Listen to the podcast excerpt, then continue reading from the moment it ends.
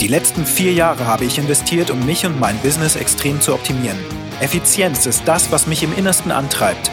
Doch wie kann ein Unternehmen in dieser sich immer schneller drehenden Welt so entwickeln, dass es stabil dasteht und auf dieser Basis aufbauen kann? Genau, es fängt bei uns Unternehmern an. Hier erfährst du Tipps und Tricks, die du in deinem Alltag installieren kannst, um wieder mehr Zeit für das zu haben, was dir am wichtigsten ist. Freunde, Familie, Hobbys und natürlich auch für das Umsetzen deiner kreativen Produktideen. Mein Name ist Christian Nolte und herzlich willkommen bei meinem Podcast Business Hacking. Kümmere dich um deine Bestandskunden. Ja, nicht jede Podcast-Episode kann voller Energie und Positivität sein und vor allen Dingen so wirken, als hätte ich alles im Griff, sondern hier muss auch mal Real Talk gehalten werden. Genauso wie ein paar Episoden zuvor, wo ich ja die Frage beantwortet habe, ist das wirklich real, was der Christian da macht? Ja, wie sieht es denn aus in der Realität? Die Bestandskunden zu pflegen ist tatsächlich etwas, was ich aus dem Fokus verloren habe. Und das hat mich auch dieses Jahr ziemlich erwischt, denn auch, ich glaube, zwei Episoden ähm, zuvor habe ich ja erklärt, was wir über zweieinhalb Jahre so an Learnings gesammelt haben aus unserem Projekt Alpha Process. Und das war auch das allererste Mal, dass ich mich getraut habe, überhaupt ein Produkt zu entwickeln. Software as a Service mit dem ganzen Team, äh, alles auf eine Karte gesetzt und losentwickelt. Ähm, ja, und dann sind wir natürlich durch alle Höhen und Tiefen des Projektgeschäfts durchgelaufen und dann eben auch, mussten wir auch wirklich von A bis Z alles erledigen.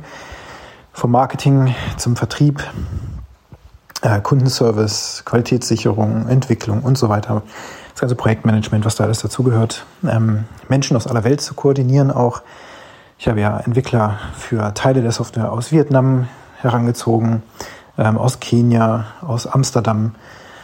Äh, wir hatten einen UI-Designer aus Hannover und so weiter. Also ganz viele Menschen, über 25 Menschen, die ich da über die Zeit hinweg in dem Projekt auch ähm, ja, koordiniert habe.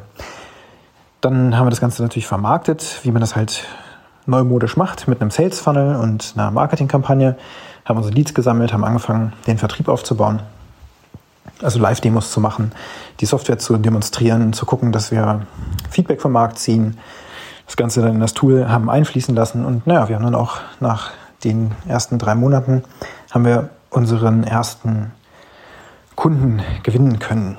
Und das war ein ganz wichtiger Kunde, weil dieser Kunde auch gleich maßgeblich bestimmt hat, in welche Richtung sich Alpha Process entwickeln wird und hat auch super viele coole Ideen eingebracht, ähm, ja, so dass Alpha Process eine unglaublich flexible Software geworden ist.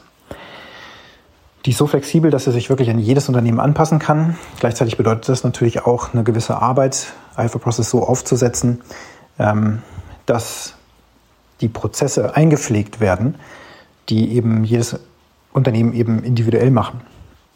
Mittlerweile haben wir für verschiedenste Branchen natürlich Standardlösungen, aber das war am Anfang eben nicht der Fall.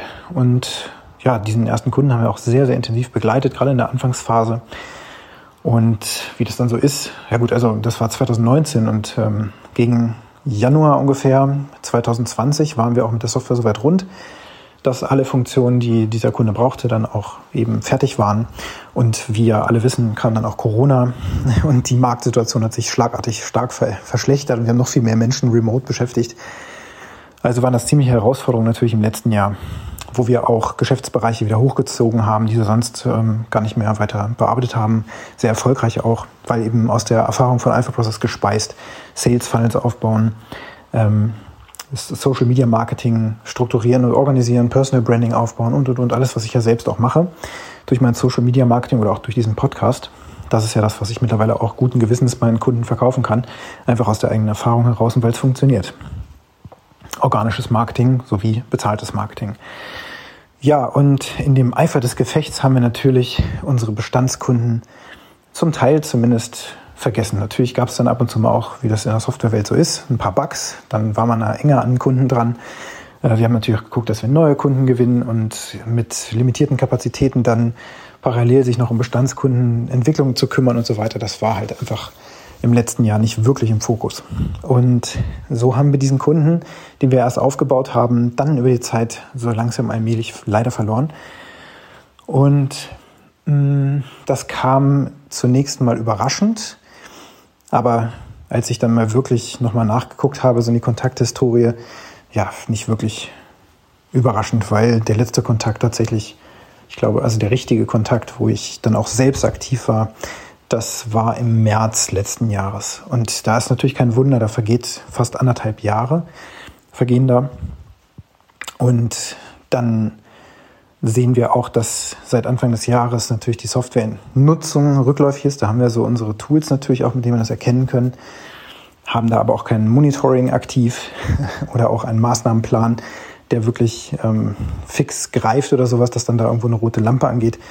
Das ähm, ja, war bisher nicht installiert, ist jetzt übrigens aber auf meiner To-Do-Liste drauf, damit eben solche Fälle auch frühzeitig entdeckt werden. Und ja, das war ein A-Kunde, wenn wir das jetzt mal so klassifizieren. Und die Kündigung war dann entsprechend auch eine sehr traurige Angelegenheit, weil ich habe mich so zurückerinnert, wie das Projekt gestartet ist. Und das war natürlich wirklich geil, als wir so den ersten Kunden überzeugen konnten. Da hatten wir ja noch nicht mal wirklich was. Das war mehr so eine Drahtgitterversion, so ein erster Prototyp. Und wir haben aber trotzdem ziemlich gezaubert, was die Produktpräsentation anbetraf. Also gar nicht mal, dass wir irgendwas gelogen hätten oder so. Nö, wir haben auch wirklich gesagt, das ist in einem Beta-Stadium das ist noch nicht fertig, das wird aber in den nächsten Monaten das und das können. Und wir haben wirklich überzeugt und haben dann auch Konkurrenten ausgestochen, die ähm, am Markt auch immer noch ähm, ja, gegen uns konkurrieren, wenn man so will. Ich sehe die nicht als Konkurrenz, aber ja, die haben wir im Grunde ausgestochen und haben dann auch mit unserer Softwareentwicklungsexpertise da wirklich punkten können. Und dann aber ist dieses Interesse von unserer Seite natürlich stark abgeflacht. Und wir haben dadurch eben einfach die Connection einseitig gebrochen. Und das ist natürlich etwas, hm, das geht gar nicht. Und natürlich ist man hinterher immer schlauer, als man das vorher war. Und deswegen halte ich es auch mit der Navy Seals Weisheit. Entweder gewinnst du oder du lernst. Und das ist kein Fehlschlag, sondern es ist ein Learning. Also daraus können wir jetzt was lernen. Wir können Dinge installieren, Routinen installieren, vor allen Dingen ich auch, wo ich eben in Kontakt bleibe, wo ich Connection halte, wo ich in der Bestandskundenentwicklung aktiv drin bin und zwar regelmäßig.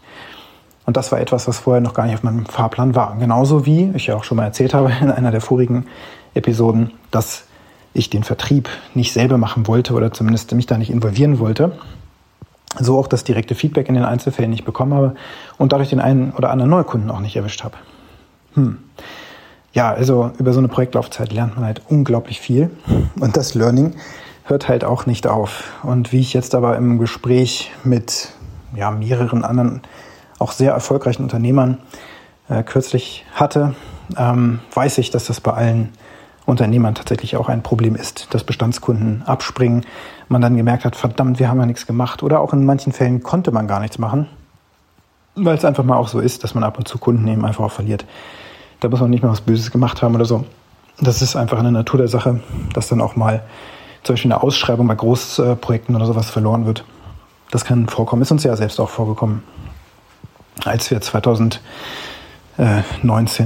auch in eine Ausschreibung reingelaufen sind, so ziemlich aus heiterem Himmel und ähm, ja, das, da kann ich also auch ein Lied von singen. So, es tut weh, aber das Leben geht natürlich weiter und wir müssen daraus lernen. Und das Wichtige ist natürlich, dieser Podcast soll ja dir dienen, dass du effektiver und auch effizienter wirst. Zunächst mal aber hier jetzt effektiver, dass du wirklich, und das ist ja auch ein mahnendes Wort, die Bestandskunden in deiner Prio-Liste ganz oben hast, an erster Stelle. Das sind die Kunden, mit denen bist du ja auch auf eine bestimmte Stelle gekommen.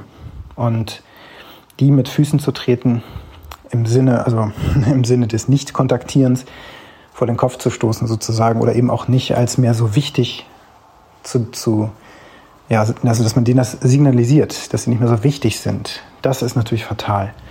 Und das sei jetzt ein Wort der Warnung in deine Richtung auch einmal geschickt, sodass du mal überlegst, wo hast du vielleicht Bestandskunden schon länger nicht mehr kontaktiert und wie sieht deine Routine aus, um Bestandskunden zu aktivieren und an denen auch dran zu bleiben. Ja, noch eine kleine Anekdote zum Schluss.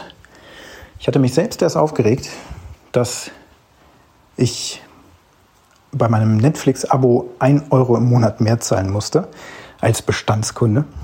Ähm, auch so etwas ist natürlich ein Signal, wenn du jetzt plötzlich die Preise einfach mal erhöhst, dass deinen Kunden einfach von Latz ballerst. Das habe ich früher auch mal so gemacht in der Systemadministration, einfach geschrieben, so, wir haben jetzt neue Preise, friss oder stirb. Hm, keine so gute Idee. Da kannst du dich auch mal schlau machen Richtung äh, Großvater-Preissystem oder dem, dem Großvater-Pricing. Es gibt da Pro und Cons natürlich dafür. Aber grundsätzlich bin ich auch eher der Meinung, dass Bestandskunden eben auch ein faires Pricing verdient haben, so dass die nicht einfach mit Preiserhöhungen konfrontiert werden, so aus heiterem Himmel. Denn das war bei Netflix eben so, dass dann da einfach die E-Mail reinflatterte, so ab übernächsten Monat oder sowas kostet das Abo jetzt einfach mal einen Euro mehr pro Monat. Bei, gut, haben natürlich gesagt, dass es ein bisschen größere Leistung gibt oder sowas. Das weiß man selbst, dass man die ja gar nicht in der Lage ist, so wirklich abzurufen. Und von daher fand ich das nicht besonders fair und ähm, habe mich da entsprechend zur Kündigung hinreißen lassen. Ganz zum Ärger meiner Frau, die Netflix eigentlich ganz toll fand. Aber da habe ich meine Prinzipien und das sorgt jetzt auch dafür, dass wir einfach ungestörte Abende haben und Netflix nicht mehr die große Rolle spielt. Also auch das hat manchmal Vor- und Nachteile. Ja, an welcher Stelle musst du deine Bestandskunden mal wieder in den Fokus rücken und an welcher Stelle trittst du vielleicht deinen Bestandskunden auch mit dem, was du tust, völlig vor den Kopf. Mit diesem Learning wünsche ich dir einen ganz tollen Tag. Herzlichen Dank, dass du dir diesen Podcast angehört hast. Und wenn er dir gefallen hat, dann teile ihn gerne. Bewerte mich mit 5 Sternen auf Apple Podcasts oder Spotify oder den anderen Podcast-Plattformen. Und wenn du gerne Kontakt mit mir aufnehmen möchtest, dann kannst du das natürlich sehr gerne tun. Ich freue mich darüber. Geh einfach auf alphaprocess.io oder eben auf Twitter oder LinkedIn. Dort findest du mich natürlich selbstverständlich auch. Und jetzt wünsche ich dir einen produktiven und angenehmen Tag.